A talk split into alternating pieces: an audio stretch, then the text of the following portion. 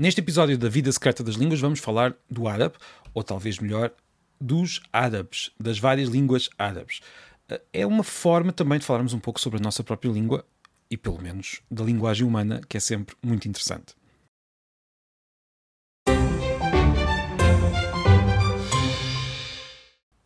A situação linguística dos países de língua árabe confunde-nos. Afinal, a língua oficial é o árabe, em todos eles, mas muitos linguistas dizem-nos que as diferenças entre os vários árabes são semelhantes às diferenças entre as várias línguas latinas.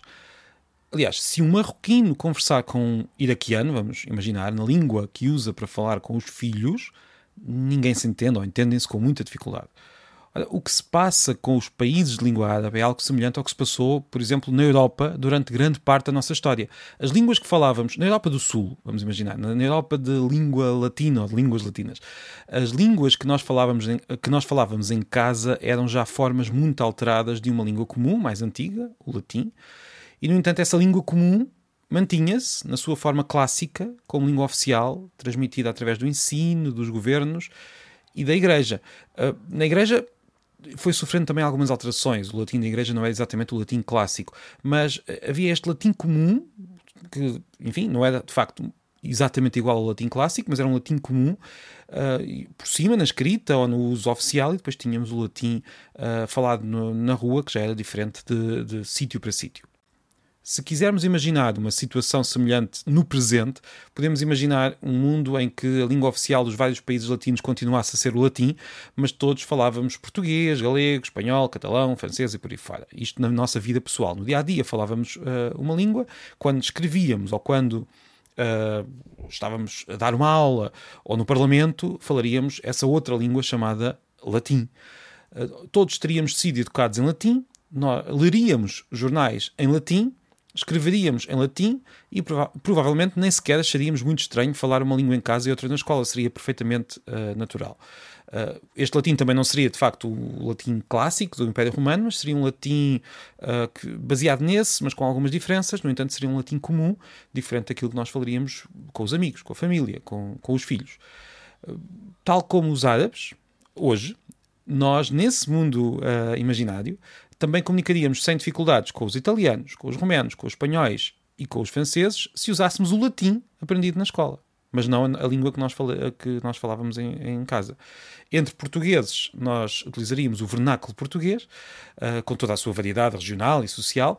Uh, se, nos perguntassem, uh, se nos perguntassem, diríamos que a nossa língua é o latim, ponto final, porque o latim era a língua oficial, seria a língua oficial neste, neste mundo. Alguns autores mais virados para o povo ou para as formas populares utilizariam o vernáculo na literatura, haveria um ou outro programa de rádio na, eh, na língua informal do dia a dia, mas os tribunais, as televisões, o governo, tudo utilizaria o latim. Talvez um político ou outro utilizasse o português para bater mais fundo no coração dos eleitores, mas a sua língua oficial mais comum seria o latim.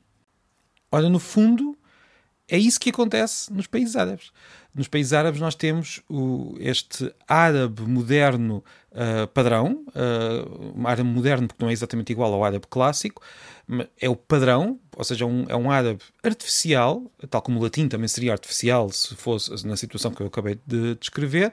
Uh, este árabe padrão está, existe ao mesmo tempo que os vários árabes da rua, da, da casa, da, do, do, dos amigos. Isto é uma situação que os linguistas chamam de diglossia.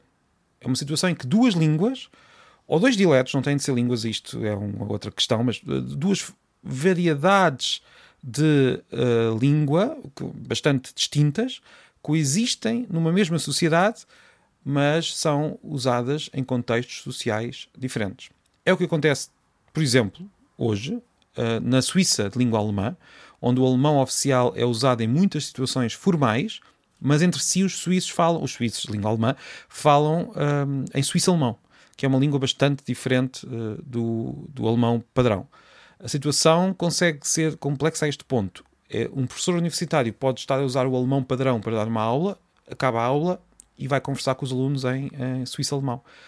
Um, então, isto não será apenas um dialeto, como existe em muitos países, é, é verdade, mas é verdade que podemos dizer isso, mas a verdade é que a, diferença entre língua e dialeto não quer dizer muito. Uh, é, é, não é assim tão fácil dizer o que é, que é um dialeto e o que é, que é uma língua. Aqui o que conta é que é uma forma oficial que é muito diferente daquela forma que se fala em casa e as pessoas têm essas duas formas na cabeça. Na prática, todas as línguas sofrem um fenómeno parecido.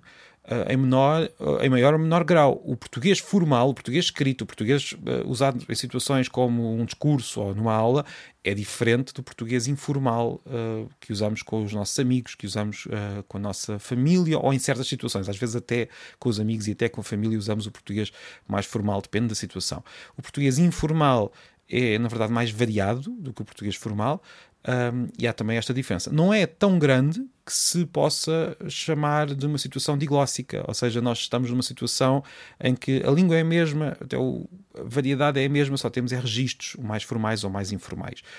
Há países onde a diferença é tão grande que estamos perante ou dois dialetos ou duas línguas, e esta diferença entre dialeto e língua terá de ficar para outro episódio. No Brasil, por exemplo, a diferença entre o português falado e o português uh, escrito, ou o português mais informal e o português mais formal, o português padrão e o português usado no dia a dia, é tão grande que muitos linguistas já usam o termo diglossia também para descrever o que se passa no Brasil. Vamos voltar aos países árabes.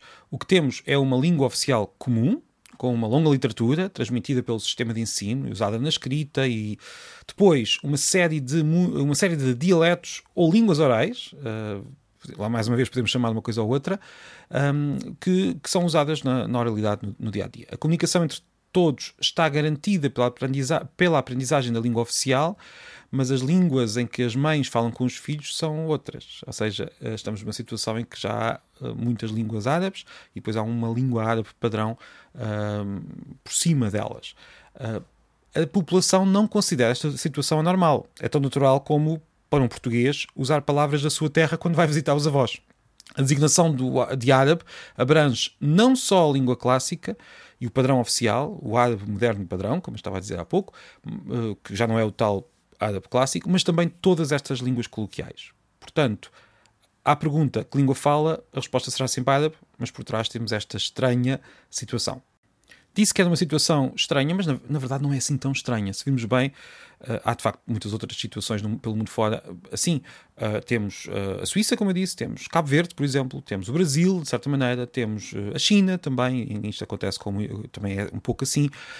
Um, no fundo, é uma questão de grau. Todas as línguas têm estas diferenças, mas algumas têm uma diferença de forma tão marcada que falamos de línguas diferentes. E, e atenção, já agora, as línguas não têm de ser da mesma família ou estarem relacionadas. Uh, é perfeitamente possível ter uma situação diglóssica com uh, línguas muito diferentes. Basta pensar no País Basco, uh, não exatamente agora, em que o basco já é oficial e é usado em todas as situações, mas um, há 100 anos o basco seria usado na oralidade, em certas zonas, mas o castelhano seria a língua usada na escrita, na escola e de forma oficial. E temos uma situação diglóssica entre línguas completamente diferentes. Um, eu vou fazer agora uma provocação. Eu não, não, não, não estou a dizer que isto vai acontecer, nem sequer, muito menos que quer que aconteça, mas tendo em conta que o inglês cada vez é mais usado como língua franca, uh, Pode dar-se o caso daqui a 200 anos estarmos numa situação diglóssica em que temos o inglês como língua usada em todas as situações formais e todas as situações um, escolares, universitárias e por aí fora, e as outras línguas nas situações mais informais. Eu não quero que isso aconteça, mas estou só a dizer que não seria absolutamente impossível pensar numa situação assim, porque aliás a Europa já viveu uma situação assim durante muitos séculos com o latim e as outras línguas, algumas delas as línguas latinas, outras nem por isso. O inglês já esteve, uh, enquanto falar, de uma, de uma, numa situação em que o latim era a língua usada em muitos outros, uh, muitas outras situações. E pronto, chegamos ao fim da, da, da, da, vida secreta das línguas desta, desta semana. Uh, partilhe, uh, assine nas várias plataformas. Já agora, se gostar de livros, pode também uh, procurar o meu outro canal, Pilha de Livros, e comente, envie, envie perguntas e cá estaremos outra vez para a semana. Muito obrigado e até breve.